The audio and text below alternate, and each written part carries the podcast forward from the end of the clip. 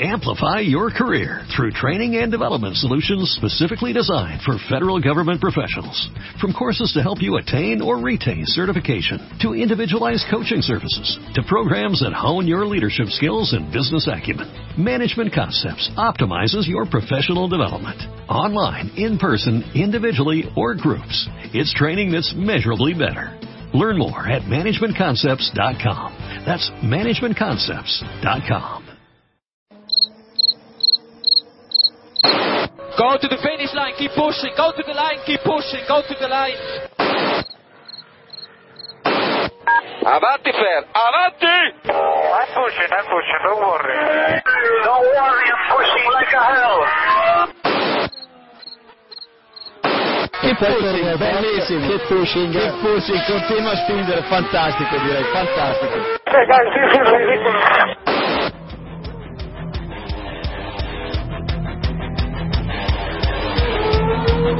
Comienza Keep Pushing, tu podcast de Fórmula 1.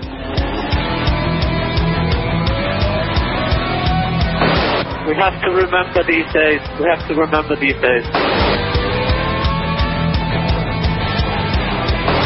Fucking, fucking Raikkonen. What a fucking idiot. So give me the full power then. Oh, that was amazing, guys.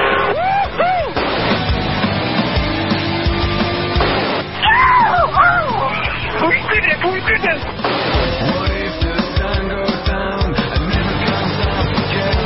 Yes, yes, yes. I'm much quicker than Jimmy.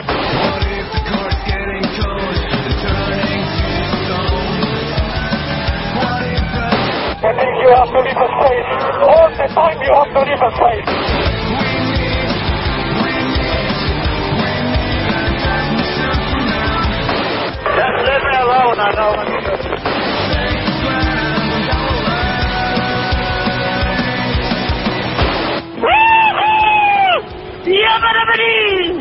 Ring ding ding ding ding ding.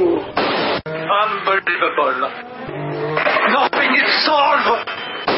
Hola a todos y bienvenidos al episodio 116 de Keep Pushing Podcast, el podcast de análisis del Gran Premio de Australia 2014, celebrado este fin de semana, este pasado fin de semana en el circuito de Albert Park en Melbourne, donde bueno tuvimos la primera carrera de la temporada, una carrera que ahora comentaremos eh, qué les ha parecido a, nuestros contertulios.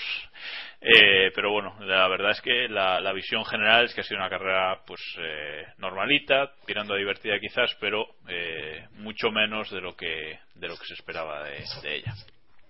Bueno, la analizaremos ahora con, con los tres que están conmigo hoy, porque hoy nos falta un miembro del equipo que está de fiesta, qué raro en él. Así que bueno, buenas noches, eh, David Sánchez de Castro. ¿Qué tal? Buenas noches y saludos cordiales a todos nuestros oyentes valencianos que, como Héctor, estarán de farra ahora mismo. Correcto. Eh, buenas noches, Diego Otero. Eh, buenas noches, gratis. Bienvenidos a este podcast que, como sabéis, es gratis y, ante todo, deciros a todos que gratis. Y el último en discordia, Iván y Jan, buenas noches. ¿Tú también vienes gratis o hay que pagar? Buenas noches. Yo vengo gratis, pero estoy esperando a que nos pongan una multi audio para cuando Héctor y tú os piséis, que la gente pueda elegir. Correcto, eso no, eso no estaría nada mal, sin duda. Bueno, vamos a empezar a, a analizar entonces este Gran Premio de Australia, primer Gran Premio de la temporada. Y bueno, antes de nada, eh, quiero vuestra opinión sobre cómo, qué os ha parecido el Gran Premio en general, esa visión general que, vamos a dar al principio. Así que, David, empieza tú si quieres. Yo he dicho más o menos que entre normalillo y, tirando divertido, quizás. Sí, yo no sé, la opinión generalizada es que ha sido un, gran premio aburrido, a mí no me lo pareció. Es verdad que fue menos movido de lo que yo me, yo me esperaba. Eh, quizás los abandonos de Vettel y Hamilton le quitaron esa pequeña chispa que, se esperaba, sobre todo por ver hasta dónde podía llegar Vettel o si podría disputarle la victoria a los, a los Mercedes, pero a mí en general me parece una carrera, digamos, de un 6, tampoco la mejor de la historia, pero bueno, estuvo, estuvo bien y con, con detalles interesantes que analizaremos después. Bueno, según nuestros oyentes, que por cierto, gracias a todos los que habéis eh, rellenado ese cuestionario de, opinión sobre el, Gran Premio de Australia que hemos colgado en, en, nuestro blog, lo seguiremos haciendo porque ha tenido, ha tenido bastante éxito, así que gracias a todos antes de nada.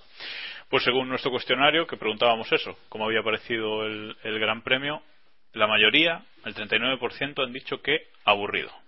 Eh, Diego, ¿estás de acuerdo? Eh, sí, yo la verdad, en su momento, al acabar el Gran Premio, alguien preguntó por Twitter y yo dije que bueno, que había sido algo entretenido y tal, pero mmm, analizándolo un poco más fríamente, sí, yo diría que es un, que ha sido un Gran Premio aburrido, un Gran Premio aburrido para ser un Gran Premio de Australia. Para mí es un Gran Premio que suele tener bastante emoción, siempre suele haber bastante acción y no sé, me ha parecido un poco soso pero hombre, de ahí a como se han achacado algunos que esto no es Fórmula 1 y todas las demás críticas que hemos escuchado, creo que es muy exagerado. En los últimos años hemos visto carreras aburridas en Spa o en Monza y nadie clamaba tanto al cielo por. No sé, creo que tenemos que darle un poco de margen de, de a, esta a esta nueva Fórmula 1 a ver cómo a ver cuán entretenida puede ser o dejar de ser. Bueno, el segundo, la segunda opinión más mayoritaria entre nuestros oyentes ha sido que normal, con lo cual que no le ha quedado lejos con un 31%, con lo cual, bueno, podríamos decir que entre aburrido y, y, normalillo, entre un 4 y un 5 la carrera más o menos. Y ha habido tres eh, que han dicho que apasionante. Uno de ellos, nuestro queridísimo Eloy Trambas que personalmente pensaba que estaba troleando, pero re resulta que no, que no es un troleo. Iván, ¿tú qué, cómo has visto la carrera? Yo creo que hoy más que nunca los oyentes siempre tienen la razón. Yo, a mí me ha parecido bastante aburrida, eh, no por lo que comentaba David, de, de, que nos esperábamos quizá un, más abandonos o, o más problemas de fiabilidad para muchos pilotos, sino porque esperaba una carrera con más, altibajos y más cambios de posición y más pelea en pista. Pero luego, dándole una vuelta, eh, es comprensible. Creo que el enfoque que han tenido muchos equipos de a esta carrera ha sido simplemente terminar, de ver su ritmo y terminar lo antes posible. Y apenas hemos visto a Botas, que yo creo que tenía un coche para quedar mucho más adelante de lo que quedó, peleando en pista y luchando por posición, porque ni siquiera los de adelante, eh, ya vimos a Magnussen cuando se acercaba a Ricciardo que, que le cortaron enseguida al grifo y le dijeron que no, que no peleara por la posición. O sea que espero que en las próximas carreras haya más, más tensión y más lucha en pista. Por repasar un, un, poquito, antes de entrar ya bien en materia, eh, decir que la carrera la ganó Nico Rosberg eh, y la meta la cruzó en segundo lugar Daniel Ricciardo y en tercero Magnussen, aunque después subiría al podio también Jenson Button de, tras la descalificación de, del piloto de, de, Red Bull. Fernando Alonso cuarto y Bottas, del que hablábamos, eh, quinto. Bueno, eh, la pole el sábado se la llevó Lewis Hamilton con, con un vueltón por delante del Red Bull. Y bueno, creo que podemos decir que el dominio de, de Nico Rosberg y de Mercedes, bueno, solo de Rosberg porque lamentablemente Hamilton tuvo problemas, eh, pero Rosberg fue aplastante, ¿no? Terminando a, a 26 segundos o 27 casi segundos de, del segundo y yendo bastante, bastante de paseo. No sé si os mete un poco de miedo o todavía, bueno, esa primera carrera hay que esperar, Diego. Eh, yo el inicio de, sobre todo el, el sábado me, me acordé bastante de la temporada 2009 con el con el Brown GP aquel que podía sacarle lo que le diese la gana al resto de coches y el Red Bull un poco a la estela. Luego, bueno, hemos visto que realmente Red Bull no es el segundo equipo, o no lo parece, pero sí que yo creo que ahora mismo Mercedes tiene una ventaja eh, muy, muy, muy superior a, al resto. De hecho, el, creo que Nico Rosberg hizo la vuelta rápida de carrera y la hizo en la vuelta, no sé, en la vuelta 15 o en la vuelta algo así. 19, 19. Eh, lo cual no, creo, yo creo que nos da una idea de, la, de, de, lo sobrado que iba y lo, y lo tranquilo que, que iba. Eh, yo creo que este año jugamos con la ventaja de que eh, el resto de equipos quizás puedan sí que puedan pillarlos. Hemos visto, sobre todo hemos visto cómo Red Bull eh, todos los, estos años han destacado en su capacidad de evolución, pero hombre, hoy por hoy nadie creo que puede hacerle sombra a Mercedes, porque aparte Mercedes tiene una de las mejores parejas de pilotos que, de, que hay en la parrilla que es un factor bastante determinante. Los chicos de, de Brackley han vuelto a hacer a marcarse un Brown GP, Iván. Bueno, yo creo que es un poquito exagerar eso, pero sí que han ganado con bastante margen. Rosberg eh, enseguida soltó un poco el, pie en cuanto ya se saltó el, la, cogió la distancia de seguridad después del safety car. De hecho, mm, cuando quedaban 20 vueltas o por ahí ya hablaba con su ingeniero de, de, pista para preguntarle qué podía hacer para mejorar la fiabilidad, que fue cuando le dijeron aquello de, que no se subieran los pianos. Y luego nos hemos enterado a raíz de lo de, de lo de Ricciardo que habían regulado el, el caudal de combustible para, o sea, muy por debajo del límite establecido. Creo que se dice que, que en vez de 100 lo habían regulado a 96, 97, o sea que yo creo que se veían un poco sobrados y, vamos, eh, el único riesgo es el, el que asumieron con Hamilton, es el único, el único pero que se le puede poner a, a esta carrera, que, que al final podían haber sacado un doblete fácil y que no se sabe si quizá en Malasia saquen un doblete, pero quizá van a los dos coches, ¿no? Porque es un poco la cara y la cruz, ¿no? Me hace, me hace gracia porque Nico Rosberg, que siempre graba un vídeo después de, todos los grandes premios con sus impresiones y tal, dice en ese vídeo que, que, bueno, que no podía ni ir de paseo porque se le enfriaban tanto los neumáticos que se podía salir de pista, ¿no? Entonces que, que bueno, que tenía que ir apretando un poco porque aunque él quería ir de paseo, pues que no podía por, los neumáticos que, se le enfriaban, ¿no? David, ¿qué opinas de, de Mercedes? Y sobre todo ese fallo de Hamilton también, eh, se quedó sin motor al principio ya tras dos vueltas. Hombre, más que fallo fue no sé si exceso de, conservadurismo por parte de, Mercedes. Eh, sinceramente yo lo entiendo porque evidentemente hay cinco motores para toda la temporada y romper uno es destrozar una quinta parte de, tus opciones de, de, fiabilidad del año. O sea, entiendo que prefieren sacrificar esos 25 hipotéticos 25 puntos, o 10 o 18, los que fueran, eh, por, por aguantar en la carrera, ¿no? Pero la verdad es que fue un poquito decepcionante por ese lado, pero luego evidentemente ves a, Nico Rosberg que se llevó la victoria de una manera aplastante, muy cierto que, recuerda mucho a lo de a lo de 2009 y, y oye, vamos a esperar, quedan muchas carreras, etcétera, etcétera, pero poder empezar así es un sueño para cualquier piloto. Bueno, pues podemos pasar a hablar de, botas, si queréis ya, pero bueno, antes eh, voy a meter aquí un audio de, Héctor, que hoy, como sabes, está de fiesta y no está con nosotros, pero al está menos. de fiesta, lo hemos dicho que está de fiesta, muy mamón. está de fiesta y seguramente no gratis, que eso es lo, peor. Eso es lo demás, sí. y, bueno, nos ha mandado su opinión del Gran Premio, así que vamos a escucharla y seguimos. Pues a mí la carrera de par me pareció pues normalilla, aunque tampoco es un circuito que me apasione. Además, sin Hamilton y Vettel de principio, pues el Gran Premio perdió un poco de emoción. Eh, además, no llovió durante la carrera, como ya adelanté también en el último capítulo. Eh, lo de la calificación no cuenta, que fueron cuatro botas mal contadas. Y, bueno, de momento se tiene pinta de que va a ser un poco un paseo de, Mercedes. Vimos ya un Rosberg sobradísimo. De hecho, marcó la vuelta rápida en la, en la vuelta 19. Y bueno, al menos tendremos un poco de lucha interna, imagino, en, en Mercedes con, con Hamilton y, y, Rosberg. Y luego pues un poco de batallas entre Williams, Red Bull, Ferrari y, McLaren por entrar en, en los podios, según parece, visto lo de, visto de Albert Park.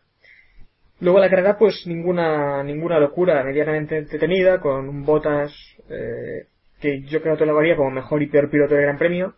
Fue quien animó un poco la carrera, también tuvo suerte de sobrevivir con ese golpe contra el muro y, también me sorprendieron pues Richard y Magnussen, ¿no? Que eran pilotos que llegaban ahora a una, a una escudería puntera como Red Bull y, McLaren y bueno, tienen una presión enorme y a mí me, sorprendió, respondieron bastante bien. Otro piloto a destacar fue Max Chilton, que consiguió la decimotercera posición y, y de hecho su mejor resultado en, en la Fórmula hasta ahora. Y, vamos a ver lo que lo que les cuesta bajarle, bajarle ahora mismo de ahí a, a sus rivales de, de Caterham y su propio compañero. Eh, vimos también un poco de muchos problemas electrónicos, eh, sonido de aspiradoras, pero también un poco de diversión a mí me, gustó, problemas de pilotaje, vimos muchos pilotos derrapando, y, yo creo que la Fórmula 1 de esta nueva era, pues eh, a la larga nos va, nos va a gustar y nos va a divertir bastante. Y bueno, para terminar de mi mundialito, con tres puntos para Rosberg, muy sobrado, dos puntos para Magnussen, el punto para, para Ricardo y el menos uno para Pérez. Adiós. Bueno, pues Botas. Eh, dice, dice Héctor que para él Botas es eh, el mejor y el peor del Gran Premio. ¿Estáis de acuerdo, Iván? Por alusiones. Yo no. Tengo que reconocer que para mí, eh, más este año, eh, los mejores pilotos son los que más rendimiento sacan de, de lo que tienen. Y creo que Bottas y Williams en general, eh, Massa no se le puede calificar porque al final se le llevaron por delante. Eh, tenía un potencial para estar en segundo y tercero, o tercero y cuarto si contamos con Hamilton ahí adelante y al final se van con muy pocos puntos. Eh, Botas en particular cometió un error importante que sí que va a aprender de ello y que quizá eh, eso le hizo luego sacar esa rabia de dentro y hacer adelantamientos y mejorar bastante en la fase final, pero a mí no me vale, o sea, no creo que, se pueda calificar como el mejor a un piloto que ha cometido un error de bulto. Y él mismo lo, lo reconocía tras la carrera, la cara que, que tenía en el corralito eh, era de decepción importante y de ocasión perdida, pero bueno, él, yo creo que se dará cuenta con, con el paso del tiempo de que las bases para este proyecto están puestas, o sea que va a tener muchas más opciones de, hacer grandes resultados. ¿Tú, Diego, cómo viste a, a Botas? ¿Le, echas, ¿Le echas tanta culpa como, como Iván por el error? Yo, yo voy a. Yo estoy un poco en la línea en la línea de Héctor. Sí es cierto que a lo mejor somos un poco buenos con Botas. O sea, si lo que hizo Botas este Gran Premio lo hubiese hecho Maldonado, lo estaríamos crucificando por haber arruinado una oportunidad de hacer un podio. El año pasado sí, eh, Por ejemplo. Y detrás de Alonso igual. Eh, bueno, quizás, quizás lo del año pasado fue un poco más sangrante, pero. La pregunta es: ¿creéis que Alonso eh, echa plátanos por el, Ferrari? a lo mejor, a lo mejor pierde aceite, ese es el problema, ¿no? Ojo, cuidado. Eh, Ojo, cuidado. no sabes cómo criticarle ya, digo, ¿eh? Qué sucio ahí. Desde luego. Que no es sutil. Cuidado.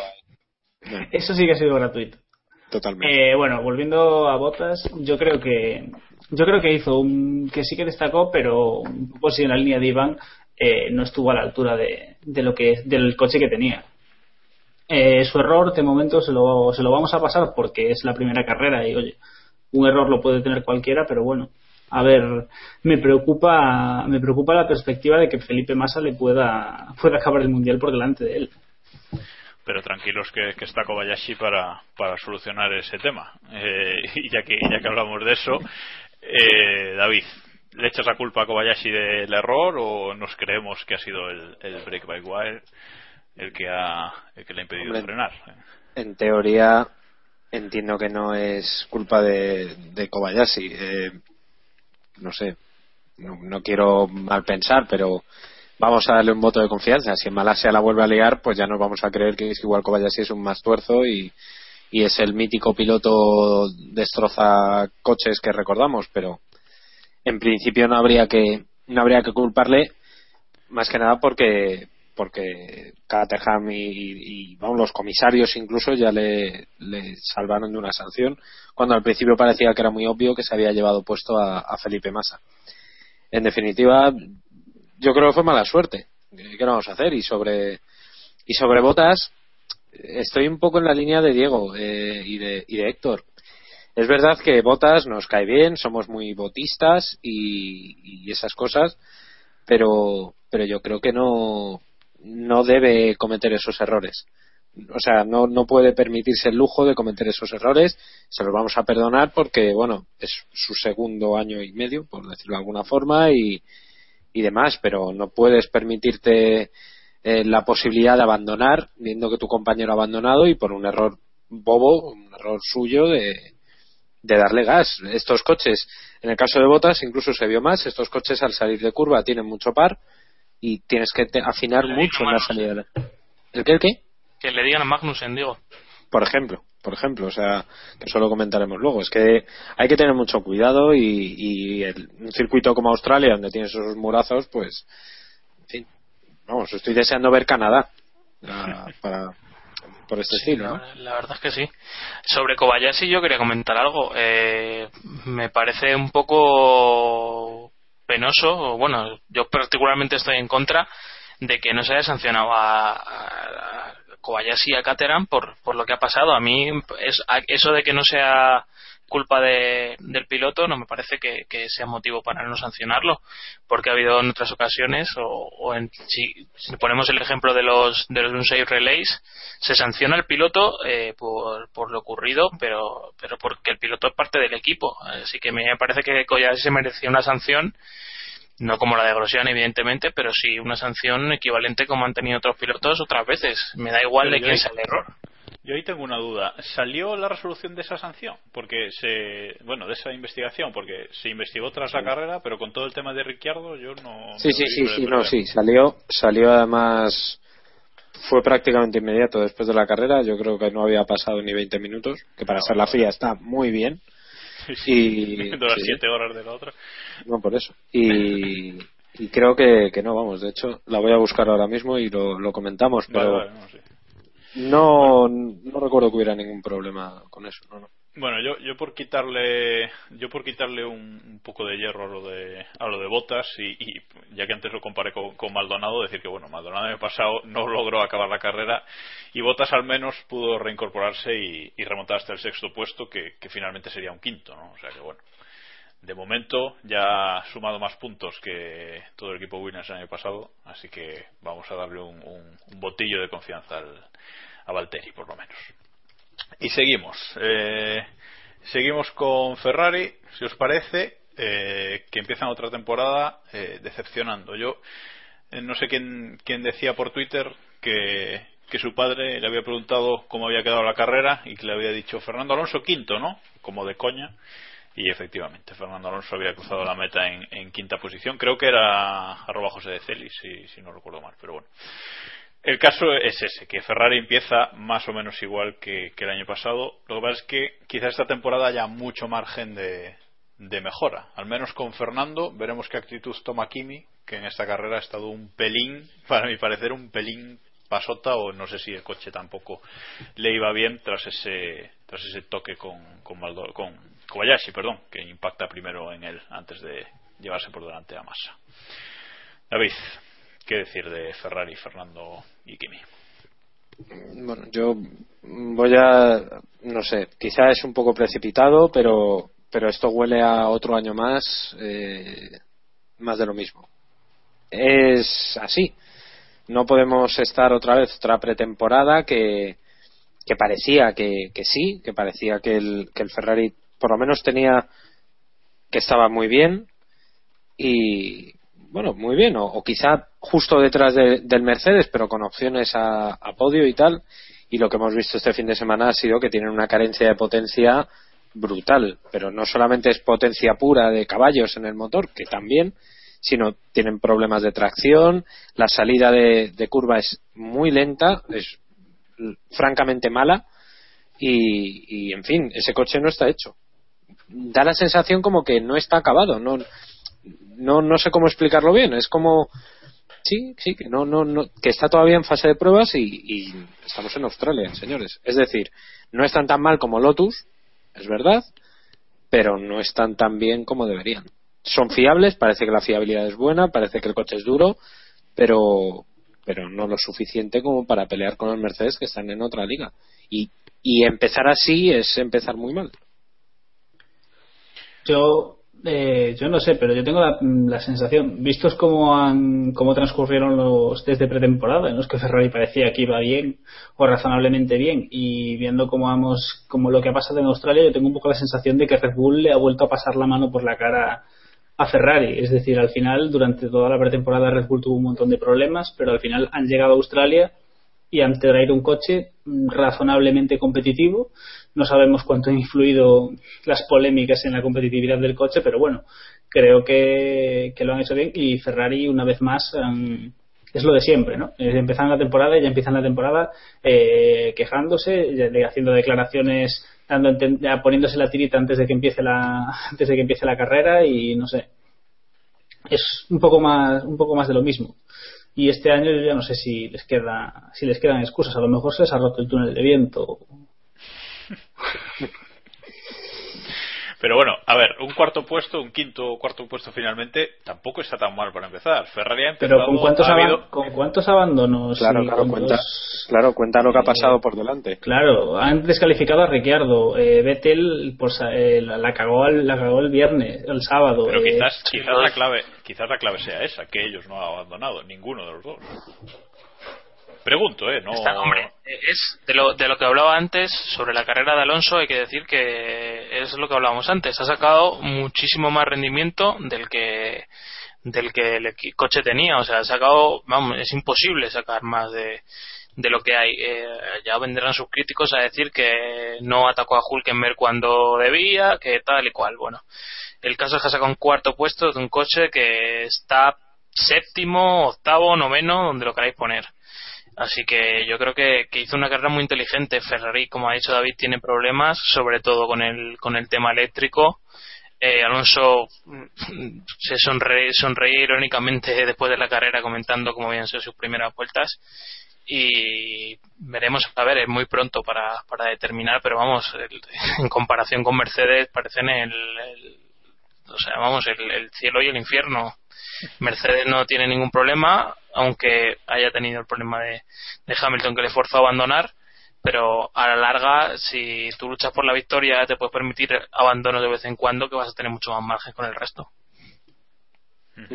En, la línea que decía que decía Iván, yo quería comentar precisamente lo que decía Alonso de que en las primeras vueltas, creo que dijo en las tres primeras vueltas o en las diez primeras vueltas, eh, que él tenía que controlar regular en el volante, eh, no sé exactamente qué, y luego tenía que soltar, o sea, tenía prácticamente que tomar las curvas con una mano, porque tenía que andar tocando controles y tal, que es un infierno ya de por sí, en, una carrera normal, en una carrera eh, a partir de ahora me refiero, o sea, en- anteriormente era muy complicado, a partir de ahora tienen que tener más controles en el volante y es más complicado aún y por eso quizá pues no pudo atacar cuando cuando debía, sobre todo al principio de la carrera cuando estaban más más pegados. La frase con la que acabó Alonso las declaraciones a eh, creo que fue en Antena 3, bueno, el corralito ese que hace después de la carrera fue demoledora. Lo que hay es lo que hemos visto o lo que hemos hecho es lo que hay o algo así creo que lo resume perfectísimamente. Es un- para mí es el gran titular de, de Ferrari del fin de semana. Si Alonso está ahora mismo en condiciones de acabar quinto o acabar cuarto o acabar sexto, es que estamos en el mismo sitio que el año pasado, con la diferencia de que este año está McLaren por delante, que Force India está más o menos a la altura Y Williams. y que en el momento Williams está por delante. O sea, mm, no se puede confiar siempre a que, en que Alonso haga una carrera excepcional como nos tiene acostumbrados y como lo que es peor, como lo que tiene acostumbrados a, a Ferrari. Va a haber una vez que alguna vez Alonso se equivocará o hará una carrera No, se gris romperá el coche, o se le romperá el coche, claro, claro. Es que y no y va a pasar. Esto que lo tengan muy claro los aficionados. Alonso no siempre va a acabar cuarto, quinto en el podio, muy superior al, al rendimiento. El problema que tienen es como estos años a la- es jugando a la contra con Red Bull, que te vas dejando 10 puntos cada carrera, 10 puntos cada carrera y al final ellos se pueden permitir abandonos o malas carreras que no, no les remontan nunca. Así es que si. A ver, eh, a este ritmo tú ponte. eh, Rosberg si le mete o Hamilton si le mete 10 puntos en cada carrera a Alonso es que puede abandonar una de cada cuatro y, y no tener ningún problema para ganarle el mundial. Os iba, os iba a preguntar, ¿cómo colocaríais a los equipos ahora mismo? ¿Mercedes, Red Bull, Williams, McLaren, Ferrari? En rendimiento me refiero. Yo creo que Red Bull estamos abajo. ¿eh? Más Yo- detrás de Williams y McLaren. Y, buf, y no sé, hay que verlo, ¿eh? porque lo de Ricciardo es que, claro, es, es lo mismo que, que Ferrari. ¿Cuál es el rendimiento de Red Bull? ¿El de Ricciardo o el de Vettel? Bueno, por, por dejar Ferrari y vamos, y vamos ya con, con Ricciardo. Por dejarlo, un par de datos positivos para que la gente no se desanime, porque visto esto, igual ya cierran chiringuito y no ven más la Fórmula 1 este año. Cierto sector de la Y eso afición. que es gratis. Y eso, y eso que es gratis. Eh, bueno, Vettel terminó el año pasado en Australia tercero a 22 segundos de la cabeza, acabó ganando el mundial y tenía un coche que daba penilla a principio de año. Ferrari ha renovado el equipo técnico este año, pueden mejorar y ningún eh, ningún motor Ferrari ha abandonado este fin de semana. Bueno, lo de Bianchi podríamos dejarlo ahí en el limbo, pero lo cierto es que los seis motores Ferrari han acabado la, carrera. Lo vamos a dejar ahí, que notas negativas ya hay, ya hay suficientes. Y vamos con, con Ricciardo. Espera, un, segundo, un segundo, Jacobo. Por, cerrar ya del todo eh, Ferrari, hay otro punto positivo que yo creo que es bueno y que no se han cerrado las puertas a mejorar. Es decir, no ha habido autocomplacencia de decir estamos en la primera carrera, hay tiempo para mejorar. No. James Allison, el responsable técnico de, de Ferrari, el director técnico, dijo que el ritmo era inaceptable. Y me parece bien que haya autocrítica desde el primer momento, cosa que hasta hace no mucho no ocurría. Siempre decían que había mejoras, que bueno, que ya mejoraremos, bla, bla, bla. Y creo que es bueno que desde el primer momento digan, no, no, señores, así no podemos seguir que creo que es, es interesante por lo menos que, lo planteen ya desde el primer momento. Y, ya, y Eccleston ha, comentado que Montechemolo ha recibido muchos emails críticos con el sonido de la Fórmula 1. Pues yo creo que los de, los de los que recibe críticos sobre el rendimiento de Ferrari los mete en una carpeta directa. Tiene un, filtro, directo ya. Un filtro que ya los borra. Nada más recibir se borran ya. Ya no nos quiere ni ver. Bueno, vamos con Ricardo. Venga. Eh, excelente rendimiento todo el fin de semana, eh, segundo en clasificación, e incluso tuvo la pole por unos segundos para, para alegría del público que luego vio como Hamilton, como Hamilton se la robaba, sí, un poco fail, hay un vídeo por ahí del momento que es un poco fail. Eh, y luego el, el, domingo, pues eh, muy bien en carrera, segundo, eh, con el abandono de Vettel, pues eh, la diferencia o la comparación es, odiosa, evidentemente. Pero bueno, luego la FIA decidió, eh, como sabéis, descalificarlo de la carrera. Siete horas después de acabar la carrera, si no cuento mal, salió la resolución por fin del asunto, que eran las tantas ya en, en Australia.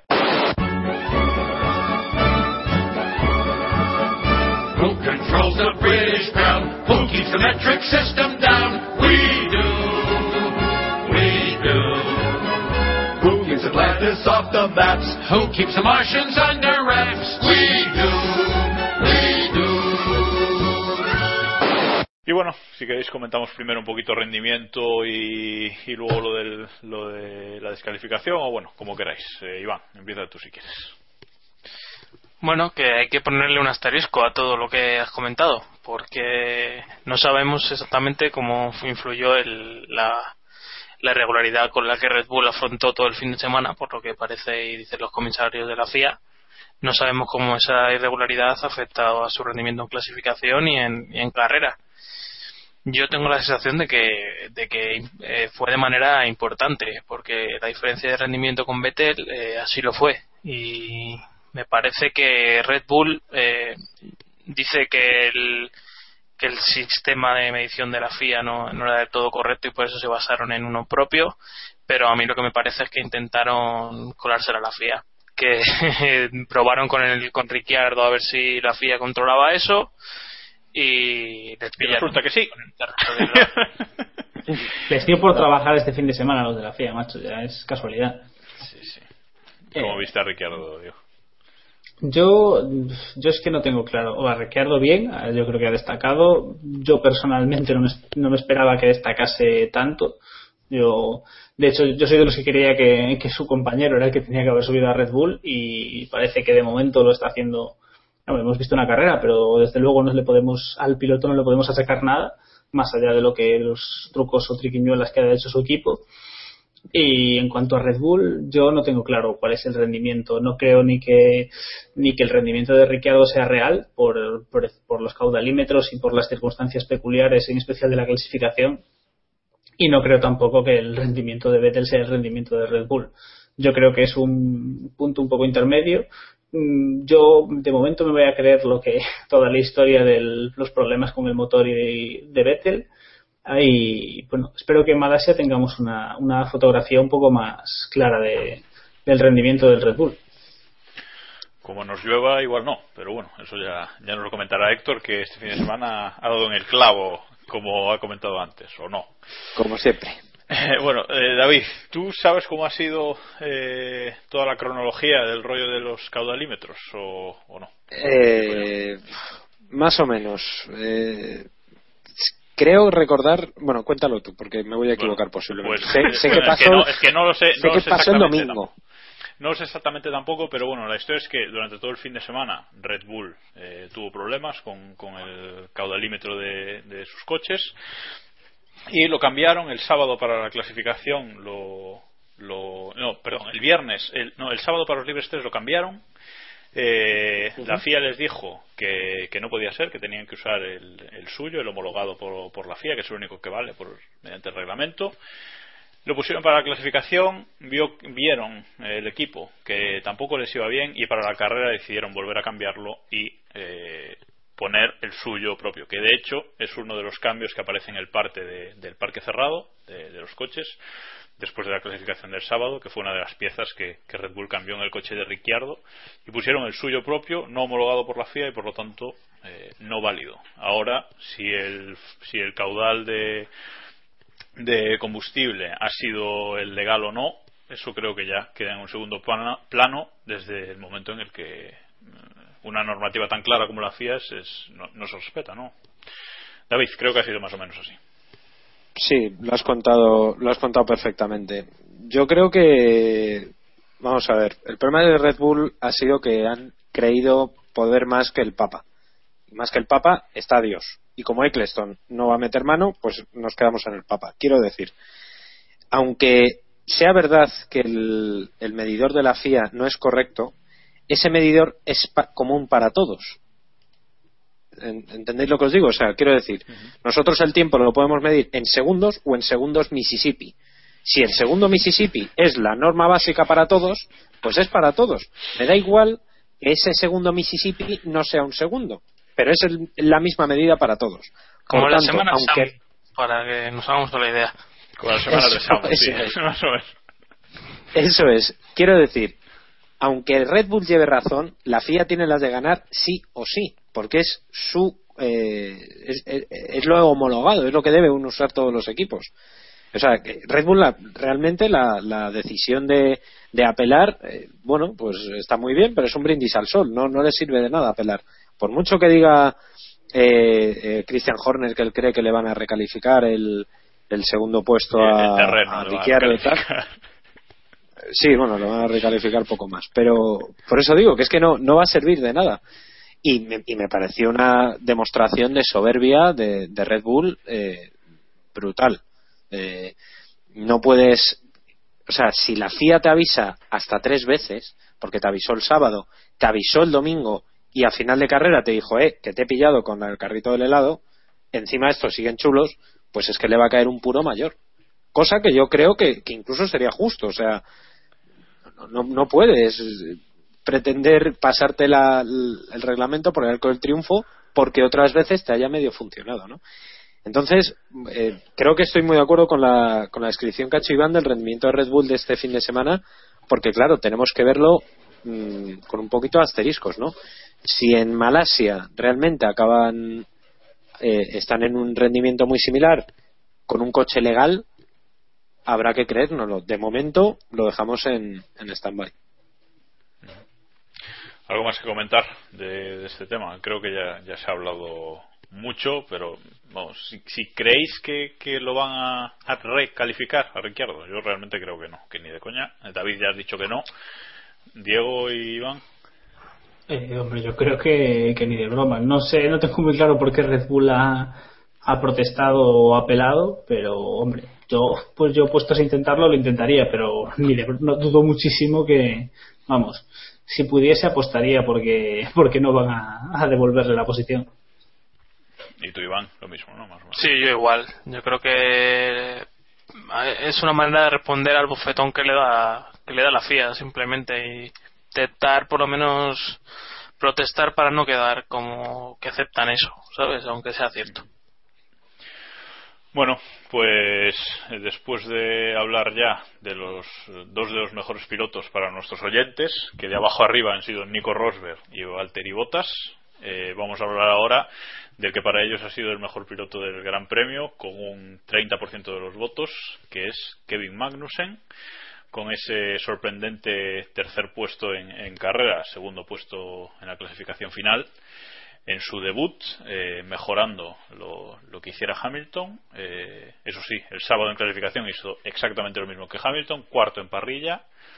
Y bueno, mm, no sé, eh, ¿qué pensáis del joven Kevin? Creo, David, que tú ya te has apuntado al, al club de fans o algo así, ¿no? No, el carro, el carro le conduzco yo, ya os lo digo. hay gente, hay hueco en el carro, si os queréis subir.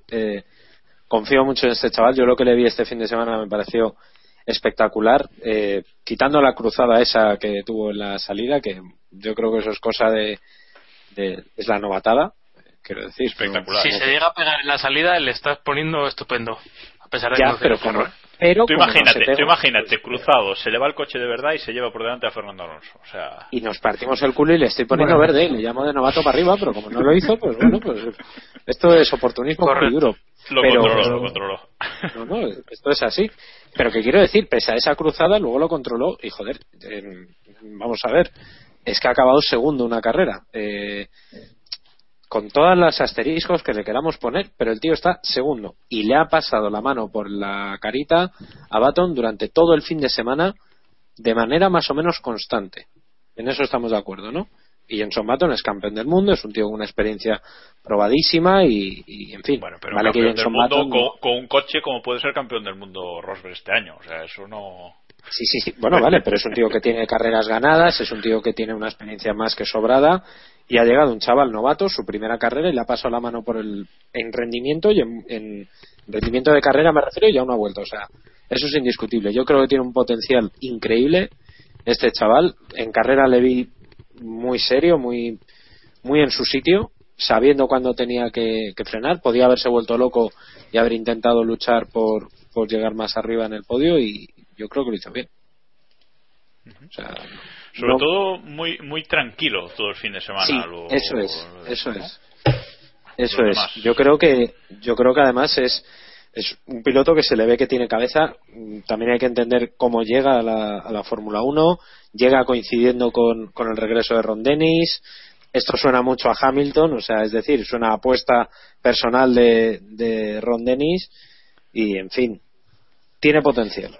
Hombre, este chico ha, ha, llegado como han llegado los buenos a la Fórmula 1, o sea, ganando un campeonato de, de gran nivel yo creo que ahora mismo, este año ya no lo sé porque las, los pilotos que han entrado en GP2 creo que tienen bastante nivel, pero ganando una World Series que tienen un nivel importante y haciendo bastantes kilómetros porque en los últimos años ha, ha rodado bastante con McLaren y alguien con, con una mentalidad importante. Yo creo que se le veía, como comentaba Charlie la semana pasada, se le ve como en casa y yo creo que eso es muy importante. Ya creo que McLaren no tiene esa presión tan fuerte después de lo del año pasado y eso le beneficia. Veremos a ver si, si ahora que le ponen por las nubes, veremos a ver si eso le, le afecta en algo o, no. No tiene por qué. Mira, Hamilton al final falló a final de año, pero se tiene un año que la presión se la pasó por el forro de, como se diga.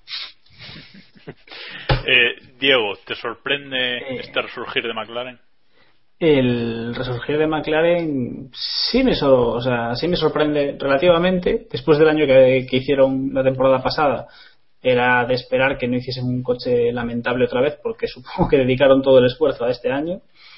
Pero, y concretamente Magnussen, pues es una. Yo no, no soy de los que se subía al carro de Magnussen, de momento no me voy a subir a ver si para cuando quiera subirme aún hay sitio, pero desde luego el chaval, desde luego lo, lo ha hecho realmente bien y por el momento yo creo que no le podemos no le podemos decir no podemos decir nada malo de él. Se cruzó en la salida pero bueno eh, esa era su primera carrera en Fórmula 1 y se ha subido al podio.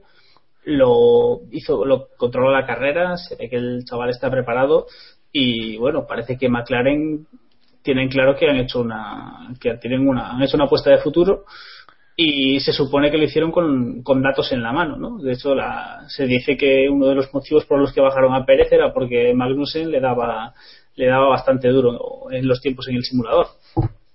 Tendremos que ver a final de temporada cómo, cómo avanza la cosa, pero lo, lo más interesante es que parece que nuestro amigo Pavo Pollo se va, con su compromiso, le va a llegar la carta de jubilación.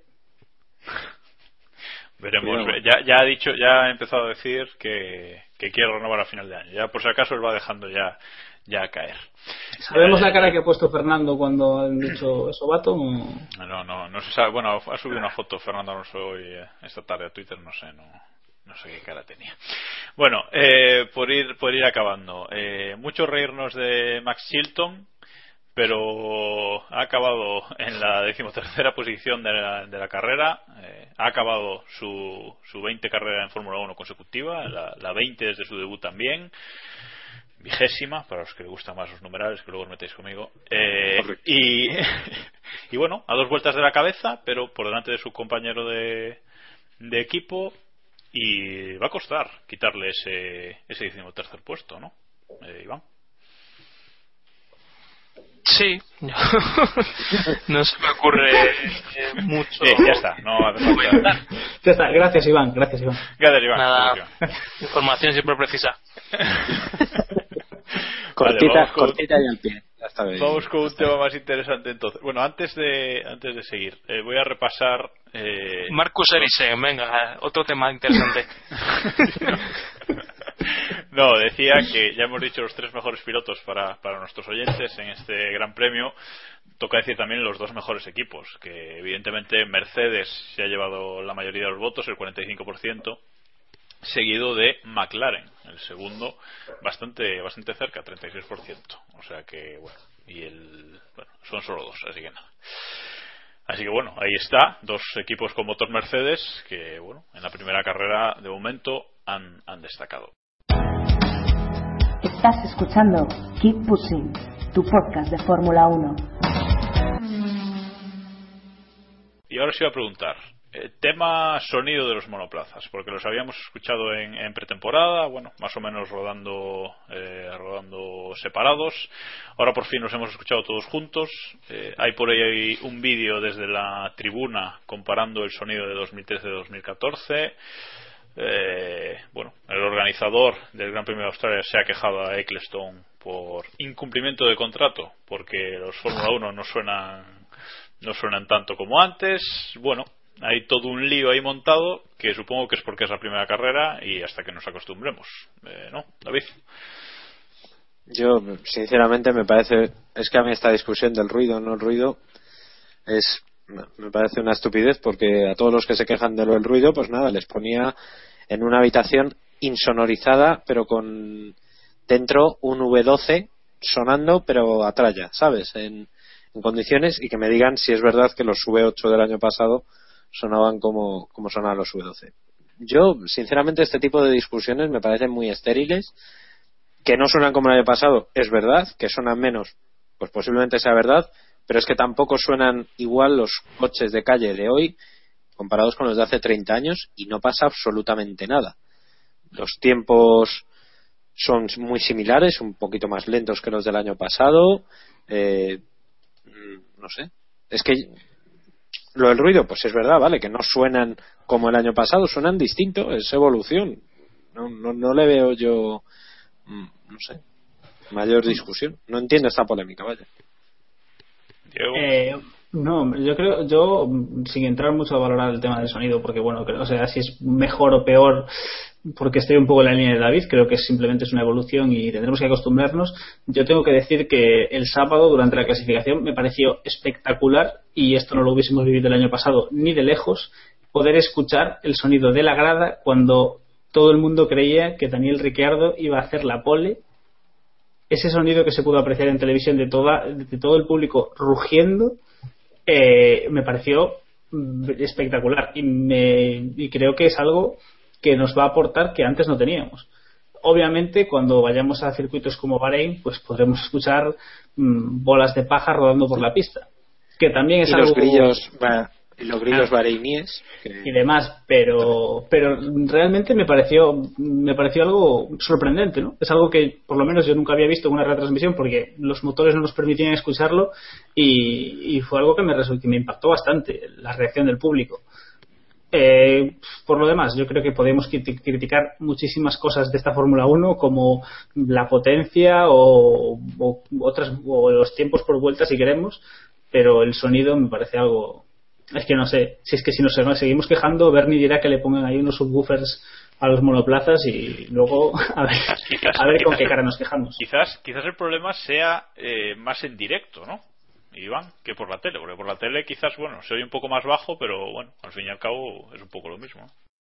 Hombre, el vídeo famoso eh, sí que demuestra que en pista se nota bastante y, y ya lo comentábamos en pretemporada que, que los, los- las piezas en directo que hacían los, lo- las televisiones se notaba bastante que podían hablar perfectamente y, y pasar el paso de los coches y no había ningún problema. Algo de lo que Antonio Lobato creo que se dio cuenta en la vuelta de formación de, de, de la carrera, según comentó. Ahí se ve un poco lo pendiente que, que ha estado del tema. Pero bueno, se dio cuenta eh, gratis, ¿eh? ¿Eh? ¿Eh? Sí, sí. En definitiva, no, pues gratis no. ¿Cuántos miles de euros eran? Bueno, en fin. Eh, es otro tema, de otro podcast. que en F1 al día nos han preguntado esta semana que si que la Fórmula 1 había perdido su esencia en- en- con estos nuevos cambios y demás. Y a mí lo primero que se me ha venido a la mente no ha sido eh, los motores o el tema del combustible, sino que si por algo se ha perdido la esencia de la Fórmula 1 o, o no es tan tan como antes es por cosas como el DRS, la doble puntuación, esos circuitos de por ahí que, que no tienen ni, ni alma ni tienen nada. Tú imagínate eh, una carrera como la de Australia con, con un circuito como Abu Dhabi, en el que Bottas nunca se hubiera tocado con el muro, en el que Grosjean, Maldonado y compañía cuando salieran no tuvieran una puzolana en la que engancharse, esos pequeños detalles. No, yo, y, y a mí que me, que me flipa el sonido del turbo y ese sonido a, a nave espacial A que mí- tienen este año. Es que a mí me gusta, los A mí cambios. la re- lo- las reducciones me parecen sonido Claro. muy, muy interesante. Luego, sí, durante otras partes de la carrera no es lo más interesante, pero sí las reducciones me parecen sonido increíble. Yo además, además, ahondando en lo que decías tú, Diego, de lo, de la, de lo del público, gracias a, a la falta de ruido o de, o de sonido alto de, de los motores, pudimos escuchar la sonoro, el sonoro abucheo eh, cuando abandonó Vettel, que me pareció uno de los grandes momentos del Gran Premio, sinceramente, cuando el público se iba a abuchear a Vettel, que me pareció la leche, porque se demostró que el público australiano ni olvida ni perdona el trato a, a Mark Webber. que Me pareció genial. Vale, pues vamos a, a cerrar ya la, el repaso a este Gran Premio de Australia 2014. Pero vamos a dar ahora los tres premios eh, que vamos a dar este año después de cada Gran Premio. que otra de las novedades de esta temporada, que es que vamos a dar el premio Mansell al piloto más pasional o agresivo del Gran Premio, el premio Prost al más inteligente y calculador y la bandera negra al peor piloto de- del Gran Premio. Evidentemente, no es que sean muy originales, pero nos ha parecido buena idea darlos este año. Y no nos vamos a enrollar. Vamos a ir con una ronda rápida por premio y luego diré cuál es el resultado de, de los oyentes. Así que, David, te toca empezar. El Mansell al más eh, pasional y agresivo del Gran Premio. Eh, yo diré, a ver, había puesto Kamui Kobayashi, pero tengo que confesar que esto lo hice antes de saber que había sido por un problema mecánico. Pero yo. Eh, Pero has puesto posible- Kobayashi. No, no, ya está. O sea, no, no vale Vale, ahora pues, aquí pues, venirse pues, abajo. vale, venir- vale. Vale, he Además, puesto Kobayashi. Tu vale. apuesta Vale, mola vale. mucho después. Fue, fue corto pero intenso. Diego. Yo, yo he puesto a Valtteri Bottas. Creo que pasional y creo que ha sido el piloto con más, al que hemos visto más luchador durante este Gran Premio. Errores aparte. Iván. Eh, botas. Me cabe no menor duda. Yo también se lo he dado a Botas y, y nuestros oyentes también se lo han dado a Botas. Un 84% de, de nuestros oyentes se lo han dado, así que creo que está bastante claro para, para quién va en esta carrera el, el Mansell. Vamos con el Prost. Eh, Diego, empieza tú ahora. Al Eh, calculador o inteligente de la carrera. Pues yo mm, no tenía muy claro a quién dárselo porque creo que nadie ha destacado especialmente en este, en este caso en la carrera, pero bueno, se lo he dado a Nico Rosberg por saber gestionar por saber gestionar un coche ganador, saber mantener la distancia y saber cuidar el coche en, en la medida de lo posible. Eh, Iván. Yo voy por Fernando Alonso, por lo que ya hemos comentado antes. Creo que Baton lo hizo muy bien, Rosberg lo hizo muy bien, pero ambos sacaron unos resultados que correspondían al potencial de sus coches. Yo creo que Alonso es al revés, ha sacado más de lo que tenía el coche. Y David. Yo he puesto eh, Nico Rosberg porque Creo que lo que hizo fue perfecto. Se puso primero en los tres primeros metros, de ahí no saltó y, y lo hizo todo bien. Sinceramente controló la carrera muy bien, incluso a sabiendas de que su compañero había abandonado y que él mismo se arriesgaba a una rotura, no, no apretó más de lo que debía. Que creo que es una de las grandes ventajas de su, de su tipo de pilotaje. Bueno, Héctor y yo se lo hemos dado a, a Jenson Button, pues por ese, entre, otras cosas, por esa entrada en el pit lane al límite para cambiar neumáticos eh, con el safety, que fue súper inteligente y ganó muchas posiciones. Y bueno, eh, nuestros oyentes también se lo han dado a Jenson Button, eh, 48% de los votos, así que para él va en este Gran Premio. Y vamos con el último, el premio Bandera Negra al peor piloto del Gran Premio, que aquí empieza tú, Iván. Aquí hay, hay disparidad de opiniones. Yo se lo he dado a Pastor, no a Kamui Kobayashi. No me, no me cabe otra. A lo mejor es injusto, probablemente sea injusto, pero es que no se me ocurre otro. David.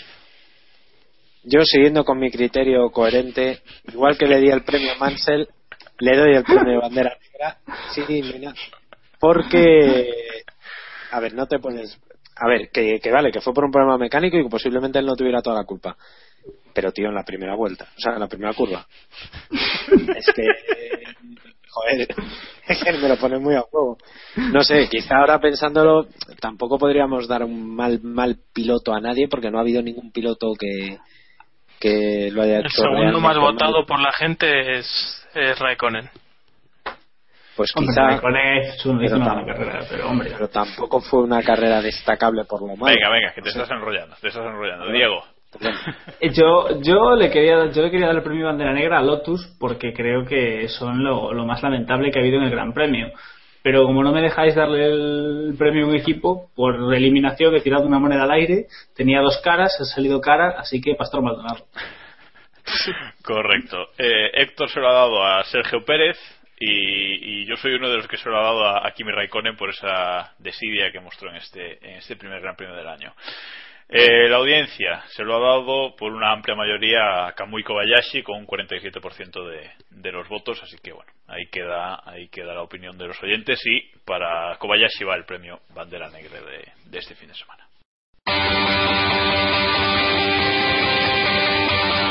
La pregunta del oyente. Vamos ahora con esta nueva sección de, de esta temporada también, eh, una sección en la que queremos haceros un poquito más de caso a, los oyentes, siguiendo en la línea que queremos llevar esta temporada.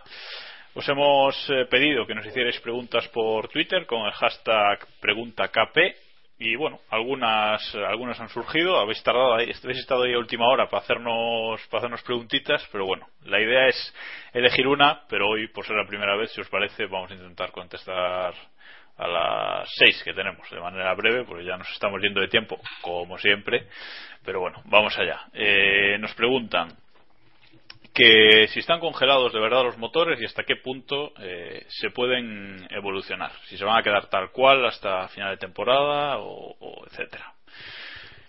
Eh, ¿Quiere contestar a alguno, Iván? ¿Quieres tú contestar? Voy, voy yo si quieres. Vale. Eh, en teoría los motores están homologados y solo se pueden modificar por temas de fiabilidad.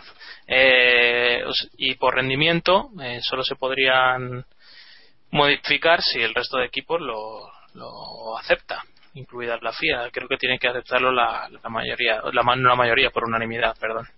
Eh, por lo cual, eh, en teoría, los coches, los motores no se pueden mejorar demasiado.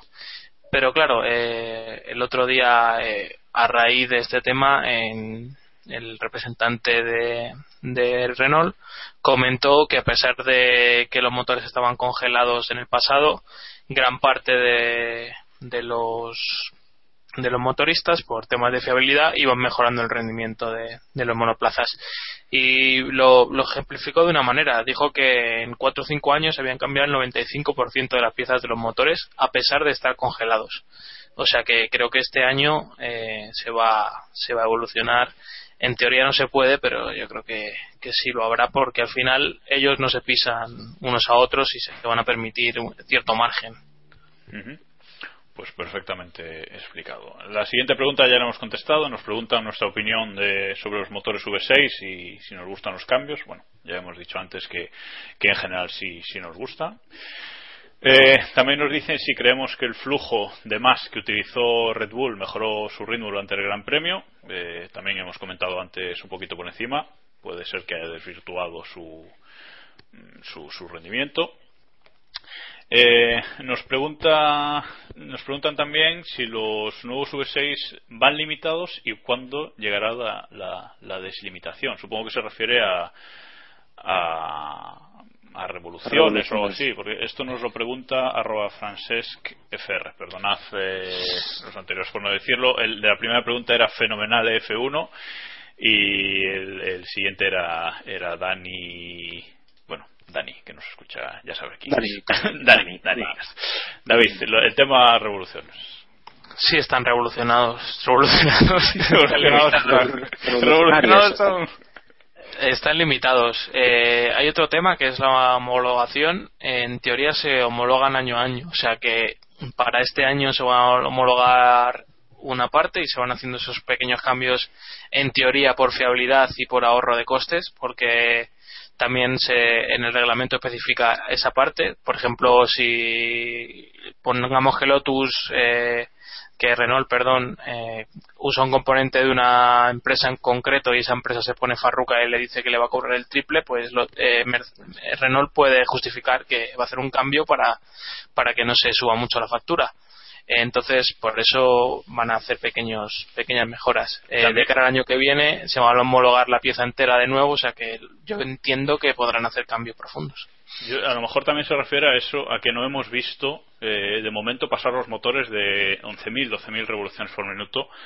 Eh, de momento y eso en, en, teoría si me dejas un segundito te digo la cifra concreta vale. pero creo que son 10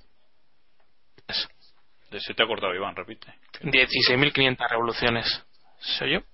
Sí, pero sí, sí, sí, eh, creo que eran 15.000, pero no, pero lo que digo es que en este Gran Premio no hemos visto a, a, ningún coche, por lo menos en las cámaras on board que nos han buscado, que nos han mostrado, siempre andaban todos alrededor de las 11.000, 11.000 y poco, 10.500, una cosa así, y eso supongo que es por, eh, por fiabilidad, no nadie quiere arriesgar con estos motores que tienen solo tienen 5 para todo el año, nadie quiere en eso quería, quería incidir un poco, Jacobo, que de los cinco motores, además hay que recordar que este año eh, las cajas de cambio son de ocho marchas y por tanto tienen un desarrollo muy distinto. La séptima, en teoría, va a ser más corta, evidentemente, y la octava es una marcha larguísima, que es ahí donde en teoría pueden apurar más el corte de, de las revoluciones. Eh, todos están limitados, pero um, Australia no creo que sea un circuito muy, entre comillas, muy significativo para ver para verles al límite. Creo que deberíamos esperar por lo menos a Sepang o más que probablemente a, a Montmeló, que es donde yo creo que realmente sí se acercarán más al límite legal de, las revoluciones. Correcto. Bueno, por, hacerlo bien, eh, el nombre de, Twitter de Dani, que decíamos antes, es arroba DaniCMF1. Eh, otro de los que nos hacían la pregunta era arroba MLM23 fan de F1, que ya os vale también eh, para el nombre de, de Twitter. Eh, nos pregunta también ahora arroba Esther3107, aquí conocido de Iván, eh, que el año pasado pidieron a Ros que el año pasado pidieron a Rosberg que se mantuviera detrás de Hamilton eh, y cómo vemos a Mercedes gestionando sus pilotos este año. Te voy a preguntar a ti, Diego. Yo 25-0. Solo daré un dato. Eh, hay un meme muy interesante por ahí circulando por Twitter, podéis buscarlo, respecto a la gestión de Mercedes. Mm, hombre, se ha ido Ross Brown, que era un, uno de los grandes fans del piloto número uno y piloto número dos. Supongo que Mercedes, en la medida de lo posible y mientras mantengan una superioridad razonable, dejará a sus pilotos luchar un poco en Sí, pista. Si la cosa se pone un poco tonta, pues apostarán por uno de ellos. Y creo que aquí casi todos, si tuviésemos que apostar por uno, apostaríamos por el mismo. Pero bueno, eso ya sería una Por cuestión de. Por el líder, ¿no? Del campeonato. ¿Qué? Sí, por el. Por el- no. ¿Por el qué? No sé. El líder del campeonato. No sé de qué, no, no, no, no sé de qué. No, Bueno, visto- vamos, vamos con la última pregunta. Eh, Dejad al líder que disfrute de su única carrera que va a estar ahí. Bueno, eh, y la última pregunta que, que tenemos Favorito. Jacobo prediciendo que Rosberg se va a piñar en el próximo Gran Premio. No, no, yo no, yo no he dicho eso. Ya. Bueno, la última, la última pregunta, que es de arroba CSF1, que ojo ahí, nos dice, ¿es lo mismo 100 kilogramos en una hora que 100 kilogramos hora en cada instante durante una hora? La, la pregunta me encanta. Y de que, ¿qué dice la, la letra del reglamento eh, exactamente? Eh, si me permitís, la contesto yo más o menos como pueda y me ayudáis si queréis. Eh, hay que diferenciar. Eso estudiado. Hay que diferenciar, eh, porque para la gente que es- este fin de semana con el- todo el tema de Ricciardo y tal, se ha generado un poco de duda y creo que lo que hay que hacer es diferenciar muy bien eh, el, reglamento en el sentido del combustible. El- los pilotos solo pueden usar 100 kilos de combustible en carrera, punto. Ya está, es la limitación que tiene. Eso por un lado, 100 kilos de combustible, no puedes gastar más, ya está, es lo que puedes llevar en el coche. Y por otro lado, es los 100 kilos eh, de gasolina por hora que puede eh, que se puede inyectar en, eh, en el motor. O sea, eso es, eh, hablamos del caudal, que es precisamente esto último por lo que por lo que Ricciardo ha sido descalificado de la carrera. Tú no puedes, eh, lo que no puedes hacer en carrera es estar consumiendo en un momento 120 kilos por hora ese, ese caudal y luego en otro momento consumir, o sea, en otro momento podrías consumir 80 kilogramos por hora, pero no vale la media. O sea, no se pueden pasar esos 100 kilos hora en ningún momento de la carrera. No en ningún puede. momento puedes, puedes gastar más de eso. Es como si tú vas de, de Madrid a Barcelona y no puedes superar los 120 por hora. O sea, tú puedes hacer la media que sea, pero el 120 por hora no lo puedes superar en ningún momento. Pues esto es igual, en ningún momento puedes gastar más de eso. No, no cuenta la media, sino el, eh, el instante exacto, digamos. eh, De hecho, de gasto. de hecho, eso es lo que le, le castigaron a, a Ricciardo, que había momentos, tenía Sí. picos de consumo en, en ciertos momentos de la carrera. La FIA, evidentemente, tiene todo, tiene medido todo el consumo de cada coche y ha habido momentos en los que Ricciardo pasó la línea de, de los 100 kilogramos hora. Que para que os hagáis una idea es una medida equivalente, no exactamente, pero es equivalente a la medida de cualquier coche. En los coches, sobre todo en los coches más modernos, eh, tú puedes medir eh, al instante lo que te va consumiendo cada coche en litros eh, a los 100 kilómetros, pero la medida es muy similar. Cualquiera que tengáis coche y que conduzcáis lo podéis medir en, en vuestro coche cuando, cuando vayáis conduciendo. Correcto. Y bueno, habiendo contestado a las preguntas de los oyentes, eh, vamos a seguir.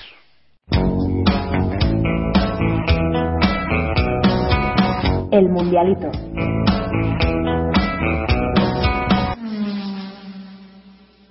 Y vamos ya con el mundialito, eh, el mundialito que pushen que vuelve esta temporada, como no, esta clasificación clasificación del mundial del mundial particular que hacemos.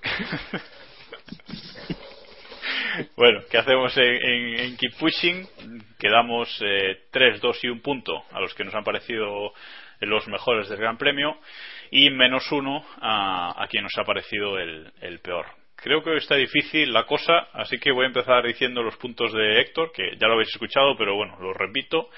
Le ha dado 3 a Rosberg, 2 a Magnussen, 1 a Ricciardo y menos 1 a Pérez. Vete tú a saber por qué, porque al final acaban los puntos. Pero es Héctor, así que... El incidente, el incidente de la primera vuelta. ¿Qué, Vale, le vale. pasa? Bueno, Sí, Héctor no, le está la cogiendo. carrera de Alonso. A ver, aquí cada uno tenemos nuestro nuestra cruz y oye, Héctor también quiere encontrar la suya. Mario Picasso es un rival duro y ha decidido cogerla con Pérez. Correcto, me parece una explicación, una explicación muy buena. Así que bueno, Iván, empieza tú. 3, 2 y un punto. Eh, tres Rosberg, dos Magnussen y uno Bottas. Venga, vamos a ser benevolentes. Ah, No, uno Kvyat. ¿Qué narices? Ah, menos mal. Ah, Pero- no, no hemos hablado Fiat. de él. No hemos hablado de nada de Kvyat. No hemos y- hablado Fiat. nada de Kvyat y, y los toros rojos este fin de semana han, han destacado bastante. Bueno, el Parece-. Parece mentira que recibamos las presiones que recibimos. y hasta aquí puedo leer. Vale, mira. Parece mentira, sí. Sí, sí, Eh, sí. menos uno, Iván. Eh, menos uno. Hmm, Venga, Raikkonen. Vamos a empezar fuerte. O sea, debería coincidir con el bandera negra, pero me vale. No, no tiene por qué. No tiene por No qué. tiene ya- por qué, hombre. Diego, te toca. Eh, yo le voy a dar 3 a Magnussen, 2 a Rosberg, 1 a Ricardo y menos 1 a Maldonado. Por el mismo razonamiento que el bandera negra. Uno a Ricciardo, dices. Sí, Y menos uno a. Perdón, Maldonado. No me dais tiempo y tengo que ir apuntando. Vale, David. Eh, bueno, yo le voy a dar los tres a. Iba a decir a Magnussen, pero es que el carro todavía no está lleno, no puedo hacerlo. Eh, los tres se lo voy a dar a Rosberg, los dos puntos se los voy a dar a, a Magnussen, porque lo que hizo fue la hostia. Y el punto se lo vamos a dar a Daniel Kvyat, que es el piloto más joven en puntuar en la historia de la Fórmula 1, levantándole el récord a Sebastián Vettel. Y el menos uno se lo debería dar a Ferrari, en, así en genérico, eh, a Domenicali en particular, pero como esto va de pilotos, eh, se lo voy a dar a. Si quieres lo apuntamos en, la, en el mundialito, ¿no? No, venga, dale. Pues sí, no, pues- dale, dale, dale. No, no, no, no. Pues- que, que me fastidias aquí el cuadro. Dale, dale. Vale, pues, por ejemplo, eh, pues no sé, se lo voy a dar a, a este, a, ay carajo, se me ha ido el nombre. El menos No, uno más eh, lento de la historia. a Venga, Paul- venga. Vale, ya pues nada, no, no, no, venga, Maldonado, ma- Miguel, Maldonado. Miguel Van der Garde. No, a Maldonado, a Maldonado. A Maldonado. Vale, sí. por fin. vale, quedo Joder, yo, es que ¿no? se me ha olvidado quién iba a decir. Quedo yo, venga. Voy a darle los tres, gracias. Le quedo voy a darle los tres puntos a, a Magnussen, eh, los dos a Rosberg, porque esa carrera eh, increíble. Y le voy a dar un puntito a Hulkenberg, que nos hemos olvidado, olvidado un poco de él. Y bueno, por arreglar un poco lo del bandera negra, le voy a dar eh, menos uno a, Kobayashi, porque sois unos impresentables y no, no, no se puede, no se puede. Bueno, la clasificación, la primera clasificación eh, del Mundialito de 2014 queda de la siguiente forma. Lidera Rosberg, empatado con Magnussen a 12 puntos, seguido de Ricciardo y Kvyat, también empatados a 2 puntos, y eh, en el siguiente en la lista sería Hulkenberg con un puntito. Eh, por la cola se quedan último Maldonado con menos 2 Este- estamos venciendo. Primer Gran Premio. y empatados venciendo. y empatados eh, por encima de él a menos un punto Raikkonen, Pérez y Kobayashi. Ya veremos cómo va, cómo va evolucionando esto a, a lo largo de, de la temporada. Y repasamos Chilton, mitad de tabla. Correcto, correctísimo. Eh, vamos a repasar ahora un poquito rápidamente la, la Liga Keep Pushing de Castrol. Muchas gracias a los ¿Es 150. necesario? Tampoco, tampoco es, necesario, es necesario, es necesario. Además, este fin de semana es muy necesario. Eh. Gracias a los 154 que estáis apuntados ya. eh, ya sabéis que podéis seguir apuntando si no lo habéis hecho. Entráis en nuestro blog y en la columna lateral tenéis un, un enlace directo. Os habéis perdido los primeros puntos, pero a alguno de este podcast le vais a ganar fácil. Ya os lo digo yo, que, que no os preocupéis por eso. Si es vuestro objetivo, no, no Lamentable os todo. preocupéis. Lamentable. Bueno, la primera clasificación del año la lidera Gilles Forever, que se ha marcado en ese gran premio 89 puntazos, eh, así que felicidades, ha acertado el ganador y, y tres posiciones eh, más abajo, o sea, la pole, la vuelta rápida, o sea que bueno, nada, nada más que decir. Eh, en cuanto a la clasificación particular de los miembros de este podcast, lidera... Insisto, ¿es necesario? Es necesario, es necesario. Lidera, lidera Iván Nadie se imagina quién ha hecho ese gesto. se ha marcado 74 puntazos. Eh, y bueno, segundo un servidor, Jacobo Vidal, que por cierto no me he presentado hoy. Buenas noches. Eh, tercero, Vale, no pasa nada. Pensábamos que era Samu. tercero Héctor, cuarto Diego y último el señor que no quería repasar la clasificación, David Sánchez de Castro. Siempre Perdona, voy quinto. junto. Vas quinto, correcto. Voy quinto. Posiciones de UEFA. Correcto, correcto. Bueno, vamos a vamos ahora a la actualidad. Actualidad.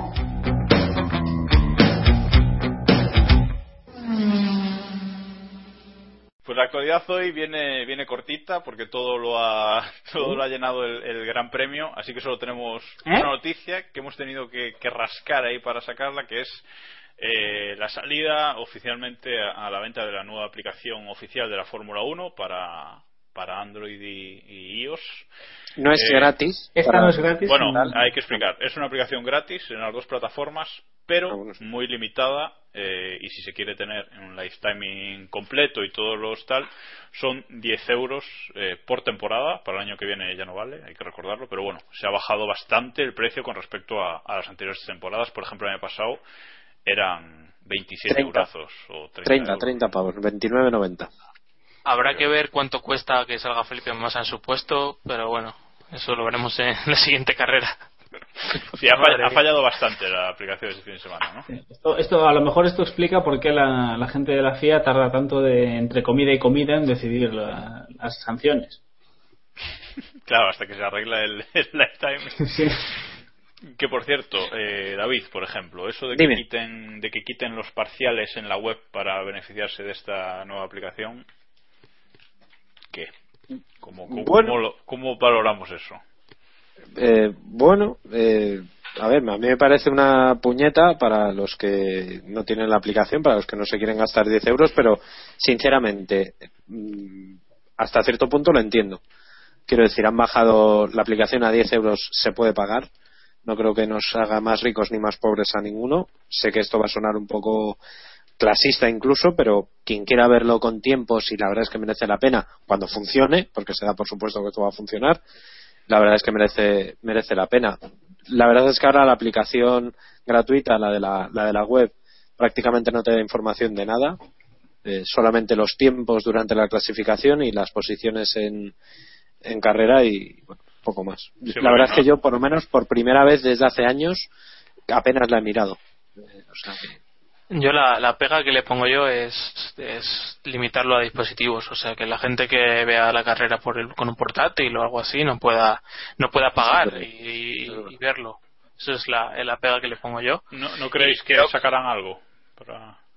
Hombre, yo espero que sí y, y creo al, al sentido de esto que la oportunidad para que grandes empresas que tanto quieren la Fórmula 1 y tanto desean el bien de los seguidores que paguen a, a la FOM para tener un night timing bueno, que yo supongo que la FOM no tendrá problemas si el Santander o, o el que sea, o Petronas o el, el de turno, poner poner ahí un logo bien enorme y, y dar un night timing más decente. No, no, está claro. Una buena, una buena propuesta. Bueno, decir que la, la aplicación, por lo menos en, en iOS, eh, ayer recibió una actualización que ponía que solucionaba esos fallitos del fin de semana.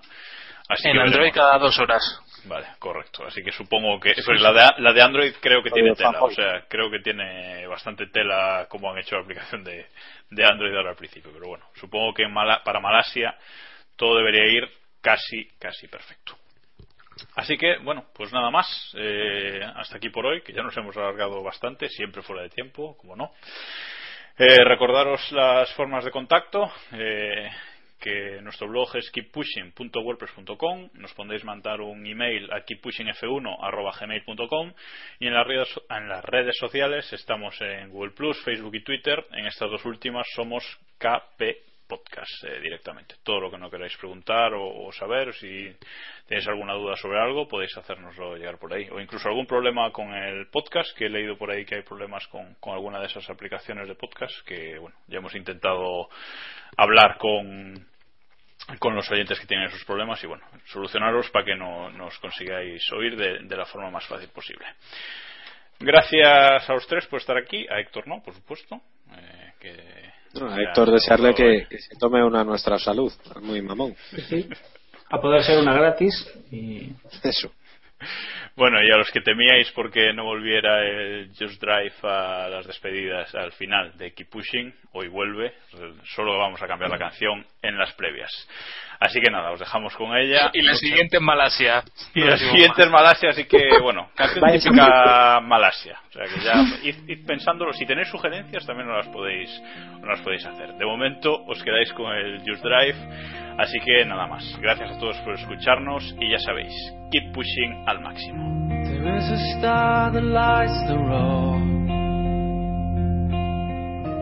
Will it take me to the end? Well, I don't know. But for one last time, I'll take this ride. And just drive. I wanna be the only one to make it to the light.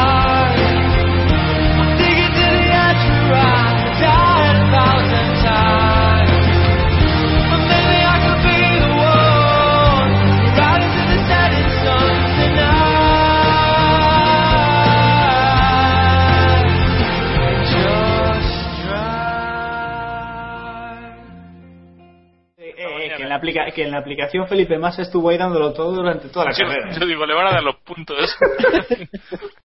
Amplify your career through training and development solutions specifically designed for federal government professionals. From courses to help you attain or retain certification, to individualized coaching services, to programs that hone your leadership skills and business acumen, Management Concepts optimizes your professional development. Online, in person, individually, or groups. It's training that's measurably better. Learn more at managementconcepts.com. That's managementconcepts.com.